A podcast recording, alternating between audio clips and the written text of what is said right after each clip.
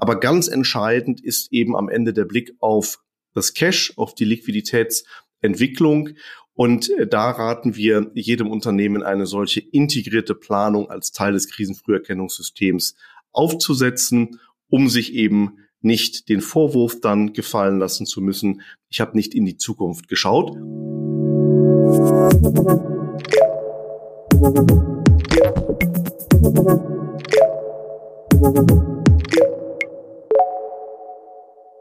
Herzlich willkommen zum RSM Ebner Stolz Mittelstandstalk. In diesem Podcast geht es immer um Themen, die mittelständische Unternehmen bewegen. Mein Name ist Eva Brendel, ich bin Redakteurin bei FAZ Business Media. Manchmal fühlt es sich so an, als würde kein Tag ohne eine neue Hiobsbotschaft vergehen und man merkt eben doch deutlich, die deutsche Wirtschaft ist in eine Rezession geschlittert und immer mehr auch sehr bekannte Unternehmen rutschen in die Insolvenz. In diesen wirtschaftlich schon eher schwierigen Zeiten ist es natürlich umso wichtiger zu wissen, worauf ich als Geschäftsführer achten muss. Wie sichere ich mich am besten gegen eine existenzgefährdende Schieflage ab? Was muss ich tun, wenn mein Unternehmen doch in eine Krise gerät? Und welche Pflichten treffen mich persönlich als Geschäftsführer? Darüber wollen wir heute reden. Zu Gast ist heute Jan Groß. Er ist Rechtsanwalt, Restrukturierungsexperte und Partner bei RSM Ebner Stolz in Köln. Es geht heute um die Do's und Don'ts in akuten Krisenlagen. Herzlich willkommen. Frau Brendel. Herr Groß, starten wir doch einmal gleich mit dem Worst Case. In Krisensituationen bestehen für Geschäftsführer besondere Pflichten. Kommen sie denen nicht nach, gibt es dann natürlich erhebliche zivilrechtliche und strafrechtliche Risiken. Worauf müssen Geschäftsführer unbedingt achten? Steigen wir gerne mal mit dem Worst Case ein, auch wenn natürlich dann der Krisenverlauf schon sehr weit fortgeschritten ist. Aber Worst Case bedeutet in der Regel Insolvenz oder jedenfalls das Nahen von Insolvenzantragsgründen. Und das wäre der erste Rat an Geschäftsführer. Ich muss in meinem laufenden Geschäftsbetrieb immer die Insolvenzantragspflichten im Auge behalten. Komme ich in die Nähe einer Insolvenzantragspflicht, versäume diese Pflicht, da werden wir gleich ja nochmal im Detail drauf eingehen, dann drohen mir als Geschäftsleiter eben erhebliche zivil- und haftungsrechtliche Folgen. Insofern klarer Rat über alle Branchen haben Sie bitte immer die Insolvenzantragspflichten im Blick. Gutes Stichwort. Ab wann besteht denn eine solche Insolvenzantragspflicht? Wir haben zwei Insolvenzantragspflichten im deutschen Recht. Das eine ist die Zahlungsunfähigkeit und das zweite ist die Überschuldung. Die Zahlungsunfähigkeit, sehr kaufmännisch und auch sehr einfach ableitbar, ist die Frage der Liquidität. Bin ich also als Unternehmen in der Lage, zu dem Zeitpunkt, den ich betrachte, also den heutigen Tag, bin ich in der Lage, meine fälligen Verbindlichkeiten zu erfüllen? Habe ich also genug Geld auf dem Konto, in der Barkasse ähm, oder eben als freie Linie? Bin in der Lage, eben mit diesen freien Mitteln dann meine fälligen Verbindlichkeiten zu erfüllen? Dann bin ich zahlungsfähig. Bin ich das nicht? Habe ich eine Unterdeckung? Und dann leuchtet es unmittelbar ein, dass ich mir jedenfalls über die Zahlungsunfähigkeit extrem Gedanken machen muss. Man ist nicht unmittelbar sofort zahlungsunfähig. Es gibt dann nochmal sozusagen einen zweiten Test. Ich kann also die Lücke, die ich dann habe, innerhalb von drei Wochen vollständig schließen. Gelingt mir das, dann bin ich heute nicht zahlungsunfähig. Aber ich muss sie eben dann auch kurzfristig schließen. In dieser Zeit muss ich eben alles unternehmen, um die liquiden Mittel zu bekommen. Ansonsten bin ich insolvenzantragspflichtig. Diese ganz kurzfristige Überbrückung, die soll eben möglich sein, um Zahlungsstockungen, die eben nicht Zahlungsunfähigkeiten gleich bedeuten, zu ermöglichen. Aber das ist in der Regel die Ausnahme. Also man kann sich merken, wenn ich nicht mehr genug Geld auf dem Konto habe, um die fälligen Verbindlichkeiten zu bezahlen, dann muss ich zwingend handeln und spätestens dann Rat einholen. Ein Insolvenzantrag ist ja auch bei einer Überschuldung zwingend zu stellen. Unter welchen Voraussetzungen ist dann von einer Überschuldung auszugehen? Völlig richtig. Die Überschuldung ist der zweite Pflichttatbestand. Die Überschuldung ist etwas komplexer. Ähm, die Überschuldung ist nämlich eine zweistufige Prüfung. In der ersten äh, Stufe muss ich schauen, habe ich eine sogenannte positive Fortführungsprognose. Was das ist, kommen wir gleich äh, zu. Wenn ich diese Fortbestehensprognose habe, dann ist das Bilanzbild völlig egal. Nicht? Also auch dann, wenn das Eigenkapital auf der falschen Seite ist, bleibe ich nicht ähm, überschuldet. Habe ich aber keine Fortbestehensprognose, dann muss ich mir meine Bilanz anschauen, muss dort eben zu Liquidationswerten bilanzieren. Wenn dann das Eigenkapital auf der falschen Seite ist, sprich die Assets, die aktiver zu Vermögens, also aktuellen Vermögenswerten, zu Liquidationswerten nicht mehr meine Schulden decken, dann bin ich überschuldet. Kommt also ganz entscheidend auf den Begriff der Fortbestehensprognose an. Und ähm, die Fortbestehensprognose ist nichts anderes als die Frage, ob das Unternehmen für die nächsten zwölf Monate durchfinanziert ist. Ich muss also ständig in der Lage sein, meine fälligen Verbindlichkeiten in den nächsten zwölf Monaten zu erfüllen. Da hat der Gesetzgeber jetzt auch nochmal eine Klarstellung ähm, uns gegeben. Das war vorher immer etwas zweifelhaft, ähm, wie diese Prognose auszusehen hat, vor allem welchen Horizont sie einnehmen muss. Der Gesetzgeber hat uns das jetzt vor ein äh, einigen Jahren in das äh, Gesetz deutlich reingeschrieben. Das erleichtert uns in der Beratung, aber natürlich auch den Unternehmen es ähm, erheblich ähm, eben diese Fortbestehensprognose auch haftungssicher aufzustellen, nämlich zwölf Monate. Und zwölf Monate bedeutet wirklich zwölf Monate vom Betrachtungsstichtag, nicht das laufende Geschäftsjahr, auch nicht das laufende und das folgende Geschäftsjahr, sondern wirklich harte zwölf Monate. In diesen zwölf Monaten muss ich als Unternehmen liquide bleiben. Mit anderen Worten, gerate ich quasi in eine Zahlungsunfähigkeit perspektivisch, nicht? Also drohend zahlungsunfähig, wobei der Begriff juristisch noch mal ein Stück weit was anderes ist. Aber gerate ich eben in den nächsten zwölf Monaten planerisch in eine Unterdeckung und das kenne, erkenne ich jetzt schon mit überwiegender Wahrscheinlichkeit, fehlt die Fortbestehensprognose und in den weiteren Zweiklang, dass ich dann eben zu Liquidationswerten bilanzieren muss, bin ich überschuldet, äh, sollte eben nicht ausreichend äh, aktiver vorhanden sein, die das ähm, auffangen. Insofern kommt es auf die Frage der zukünftigen Zahlungsfähigkeit für die nächsten zwölf Monate genauso an wie für die aktuelle Zahlungsfähigkeit eben bei der Frage der Liquidität. Und was ist, wenn diese positive Fortbestehungsprognose eben nicht gegeben ist? Wenn sie nicht gegeben ist, dann, äh, wie ich gerade ähm, eingangs schon sagte, muss ich mein Bilanzbild mir anschauen, muss eben zu Liquidationswerten bilanzieren. Ähm, wenn dann ähm, das Vermögen nicht ausreicht, um die Verbindlichkeiten, und da kommt es dann auf sämtliche Verbindlichkeiten an, eben auch Abwicklungskosten sind dort eben einzuplanen, nicht mehr deckt, dann bin ich auch im Rechtssinne überschuldet, dann liegt der Tatbestand der Überschuldung vor. Und die Überschuldung verpflichtet mich dann eben auch zur unverzüglichen Insolvenzantragstellung, spätestens sechs Wochen nach äh, Eintritt der Überschuldung. Da haben wir einen leichten ähm, Auseinanderlaufen der beiden Tatbestände. Bei der Zahlungsunfähigkeit ist die maximale Frist nach Eintritt der Zahlungsunfähigkeit drei Wochen, ähm, die ich Zeit habe, um einen Insolvenzantrag zu stellen. Bei der Überschuldung sind es sechs Wochen. Jetzt kann man sich ja wahrscheinlich vorstellen, dass es immer besser ist, erstmal proaktiv mit Krisenanzeichen umzugehen und nicht erst zu warten, bis eben die Insolvenz droht. Aber wie lässt sich denn so eine Unternehmenskrise überhaupt erkennen? In aller Regel, und das mag vielleicht den einen oder anderen überraschen, in aller Regel bahnen sich Krisen ja an. Nicht? Man hat, äh, auch wenn man die Presse liest, äh, egal ob das wirtschaftliche Krisen, politische Krisen sind oder ähnliches, immer den Eindruck, wir, wir geraten von Tag zu Tag irgendwie immer ganz aufgeregt und unvorbereitet in die nächste Krise.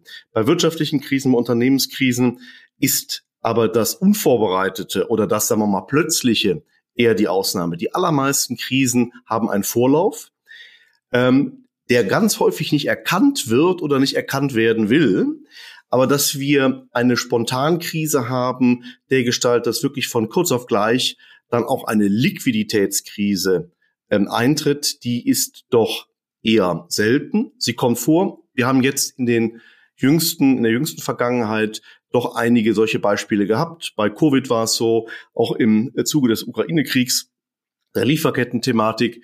Ähm, ähm, das sind sicher exogene, exogene Krisen, die so nicht vorhersehbar waren. Aber ähm, äh, sich darauf zu verlassen, ähm, dass ich immer für alle Zeiten gewappnet bin und zu glauben, die Krise kommt dann eben spontan, das ist häufig ein Trugschluss. In der Regel kann man das ein Stück weit absehen. Und wie man es absehen kann, das ist ganz äh, spannend. Äh, da muss ich mein Unternehmen eben betrachten und muss vor allem eines tun, planen. Und ähm, wir sehen ganz häufig, dass Krisen übersehen werden, auch drohende Krisen drohende Risiken, die sich dann zu Krisen manifestieren, eben weil das Unternehmen nicht in die Zukunft geschaut hat, weil häufig auch eine integrierte Planung fehlt. Und zu dieser Planung gehört dann auch das Krisenfrüherkennungssystem, nehme ich mal an. Können Sie uns dazu noch mal was sagen? Ja, da sind wir dem ähm, Gesetzgeber sogar recht dankbar, dass er jetzt sehr deutlich in das Gesetz reingeschrieben hat, dass jedes Unternehmen, ähm, ausdrücklich betont, jedes Unternehmen verpflichtet ist, ein solches Krisenfrüherkennungssystem zu etablieren. Ähm, klingt äh, als ein wie ein Monstrum, sehr wortgewaltig, aber Krisenfrüherkennung meint, dass ich ein System etablieren muss, das angepasst ist auf mein Unternehmen. Da gilt nicht One Fits All, sondern jedes Unternehmen muss das System finden, was für die Größe auch des Unternehmens, die Bedeutung, aber auch die Risikolage adäquat ist, um eben in der Lage zu sein, Krisen zu erkennen. Und wenn wir so ähm, jetzt abstrakt über Krisen sprechen, bricht es sich am Ende immer wieder runter auf die Frage der Liquidität. Und wie muss ein Krisenfrüherkennungssystem ausgestaltet sein, ausgestaltet sein? Nun in der Regel so, dass ich die Entwicklung der Liquidität erkenne, nicht? Denn das ist am Ende immer der Gradmesser der Krise. Natürlich sind Krisen vorgeschaltet, Strategiekrise, Ertragskrise, da erkennen wir auch schon relativ frühzeitig, äh, dass äh, ein Unternehmen möglicherweise in Schieflage gerät. Aber ganz entscheidend ist eben am Ende der Blick auf das Cash, auf die Liquiditätsentwicklung. Und äh, da raten wir jedem Unternehmen eine solche integrierte Planung als Teil des Krisenfrüherkennungssystems aufzusetzen, um sich eben nicht den Vorwurf dann gefallen lassen zu müssen, ich habe nicht in die Zukunft geschaut. Und nochmal deutlich betont, das ist eben Gesetz, war vorher auch schon verpflichtend, ähm, vielleicht nicht für alle Rechtsformen, aber ähm, ähm, ein Krisenfrüherkennungssystem, da kommt jetzt äh, eben kein Unternehmen mehr drumherum. Und das ist auch gut, weil man sich eben zwingt, in regelmäßigen Abständen, zu überlegen, wo stehe ich, ähm, was ähm, in welche Richtung läuft das Unternehmen und wie kann ich und muss ich gegensteuern. Hilft dann genau dieser Plan auch für die Feststellung der Zahlungsunfähigkeit? Absolut, weil ich ja dann ähm, sehr frühzeitig hoffentlich erkenne, dass mein Geld knapp wird. Und ähm, wir erleben das in der Beratungspraxis doch sehr häufig, dass viele Unternehmen sehr überrascht zu uns kommen und sagen, ich äh, hätte gestern die Löhne und Gehälter zahlen müssen, ich konnte es aber nicht.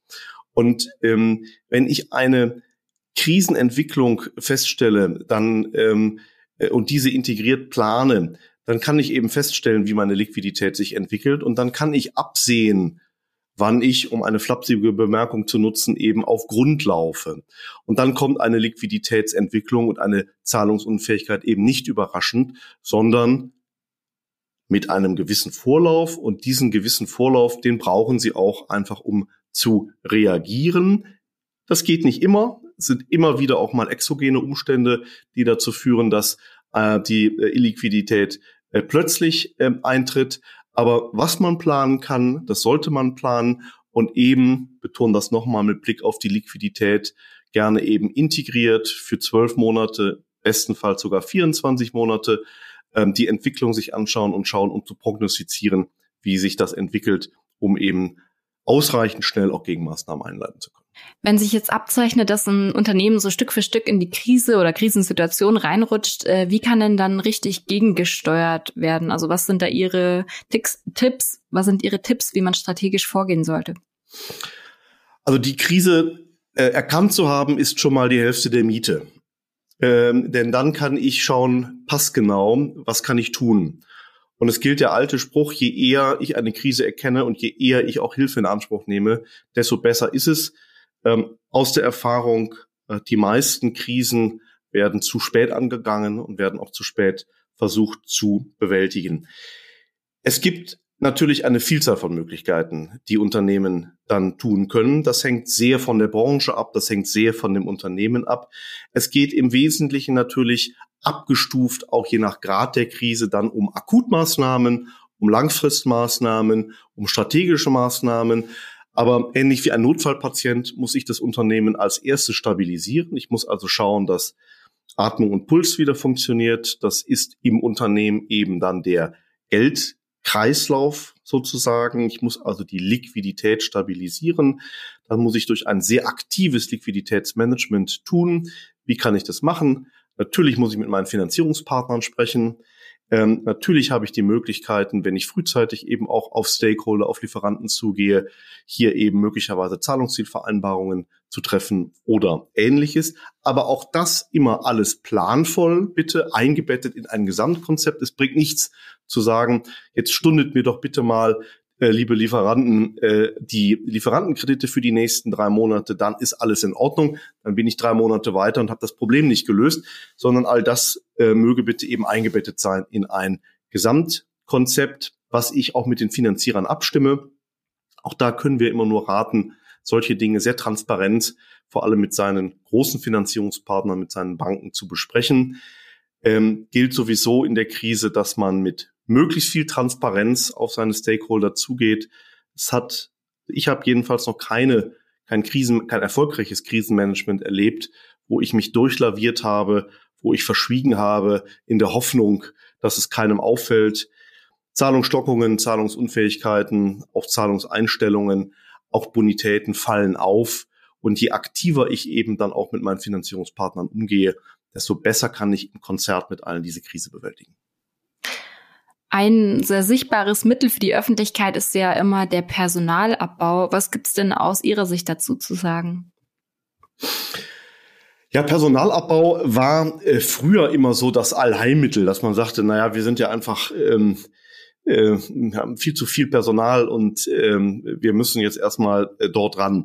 Da scheint sich jetzt äh, ein wenig äh, durch makroökonomische Umstände ähm, äh, ja, wie soll ich sagen, ähm, das Blatt zu drehen, hätte ich jetzt beinahe gesagt. Ähm, es ist ja häufig eher der Personalmangel äh, zurzeit äh, eine Krisenursache durch alle Branchen. Nicht? Das ist also jetzt nicht nur der Facharbeitermangel, sondern es ist ja der Kräftemangel ähm, äh, insgesamt, egal in welcher Branche und egal äh, wen Sie da äh, fragen. Ähm, insofern ähm, äh, wage ich mal die Prognose, dass die alten Restrukturierungsinstrumente, die wir haben, erstmal irgendwie bei den Finanzierern anzusetzen, dann beim Personal anzusetzen, dass gerade äh, im letzteren äh, sich auch da gewisse Paradigmen ändern werden. Es ist häufig eben derzeit so, dass wir eben schauen, wie halten wir das Personal, ähm, anstatt dass wir am Personal eben ansetzen. Aber nichtsdestotrotz, häufig muss man auch Personalmaßnahmen durchführen. Und da sind wir ja eingebettet in ein sehr austariertes ähm, Rechtssystem ähm, in Deutschland, äh, innerhalb, aber auch außerhalb einer äh, Insolvenz. Und ähm, da ähm, gilt es äh, eben dann auch mit den jeweiligen äh, Partnern, diesen Sozialabbau in der Regel sozialverträglich äh, durchzuführen. Ähm, wir sehen gerade Unternehmen, die das frühzeitig und im Einvernehmen oder jedenfalls äh, im in der Abstimmung eben ähm, mit den Vertragspartnern tun, sprich auch mit Betriebsrat, wenn einer an Bord ist, in der Regel besser fahren. Das geht nicht immer alles total ähm, äh, konsensual, ähm, aber auch da gilt eine frühe Einbildung und eine frühe klare Positionierung, wo man hin will, hilft total. Bin mal gespannt, äh, wie sich das weiterentwickelt demografisch. Aber wie gesagt, derzeit sehen wir eher, dass die Krisenursache ist, wo bekomme ich neues Personal her. Dennoch, wenn ja ganz viele Arbeitnehmer entlassen werden, muss noch eine zusätzliche Formalie eingehalten werden, und zwar die Massenentlassungsanzeige. Welcher Zweck wird damit verfolgt und worauf muss man hierbei achten? Ja, die Massenentlassungsanzeige, die hat eine äh, interessante Historie, äh, die von der Rechtsprechung durchaus aufgebläht worden ist. Sie hat zunächst mal ähm, eine rein ähm, äh, einen rein formalen Hintergrund. Ähm, sie soll nämlich der Agentur für Arbeit frühzeitig ankündigen, da kommen jetzt mehr als nur ein paar Mitarbeiter, die arbeitssuchend sich melden. Ähm, es ist dann äh, eine recht äh, ausufernde Rechtsprechung entstanden, die ähm, ähm, eben auch die Anforderungen an die Massenentlassungsanzeige durchaus ähm, verschärft ähm, hat, die dann auch dazu geführt hat, dass im Arbeitsprozess hinten raus, wenn ich mich also eins zu eins äh, eben äh, über die Frage der Wirksamkeit der einzelnen Kündigung äh, unterhalte, hier ähm, dann durchaus ähm, auch Arbeitnehmern in die Karten gespielt ähm, hat. Das äh, ist jetzt ein Stück weit wieder zurückgedreht worden. Da gab es also eine höchstrichterliche europäische Ähm, Rechtsprechung bleibt jetzt abzuwarten, wie das in der Praxis sich äh, dann entsprechend umsetzt. Nach wie vor gilt aber für alle Unternehmen die Massenentlassungen. Das ist ja eine gestaffelte Definition, je nach Größe des Unternehmens eine gewisse Prozentzahl an Mitarbeitern, Mitarbeiterinnen und Mitarbeitern, die dann eben gehen müssen, sind trotzdem immer noch alle gut äh, beraten, sehr sorgfältig diese Massenentlassungsanzeige eben zu erstatten, weil sie nach wie vor eben äh, Einfallstor eben sein kann, dass eben der äh, die Entlassung äh, insgesamt nicht rechtswirksam erfolgt ist. Zu Beginn der Folge haben wir ja kurz die persönlichen Risiken, denen die Unternehmenslenker ausgesetzt sind, angesprochen. Sagen Sie doch noch mal ein paar Sätze dazu. Was sind die Risiken konkret? Mhm. Ich hatte das sehr breit und äh, allgemein umfasst mit zivil- und strafrechtlichen Risiken. Das klingt jetzt sehr juristisch. Machen wir es mal ganz konkret. Ähm, zum einen ist die Insolvenzverschleppung.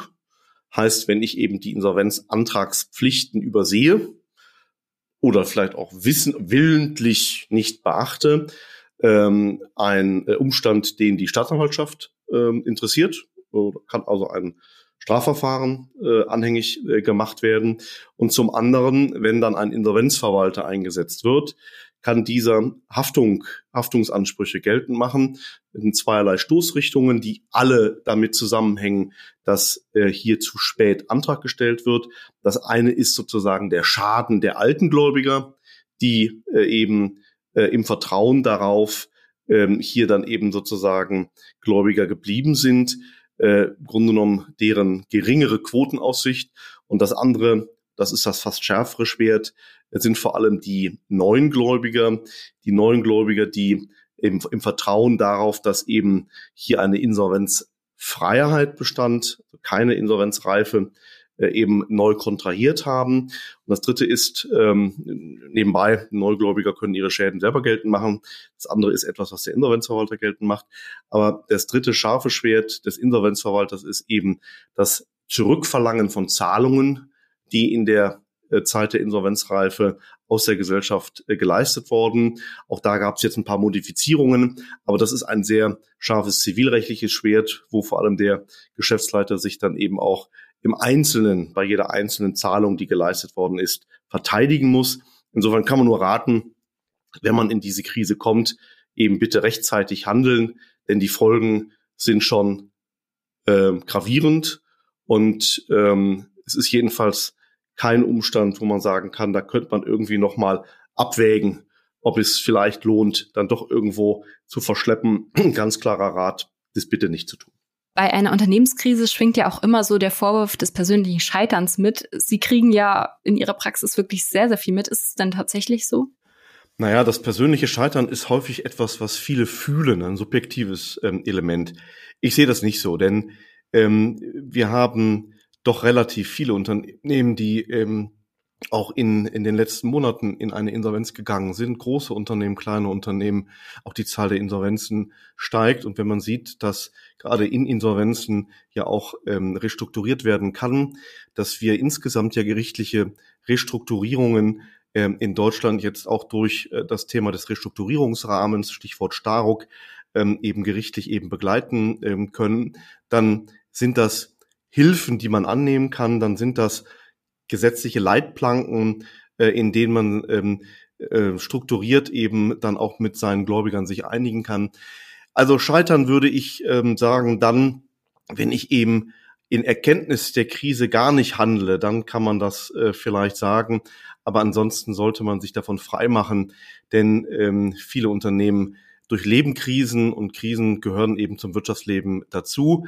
Scheitern tue ich dann, wenn ich eben die Krise nicht richtig anpacke, aber wenn ich sie bewältige und wenn ich den Stier bei den Hörnern packe, dann kann man aus meiner Sicht nicht vom Scheitern sprechen.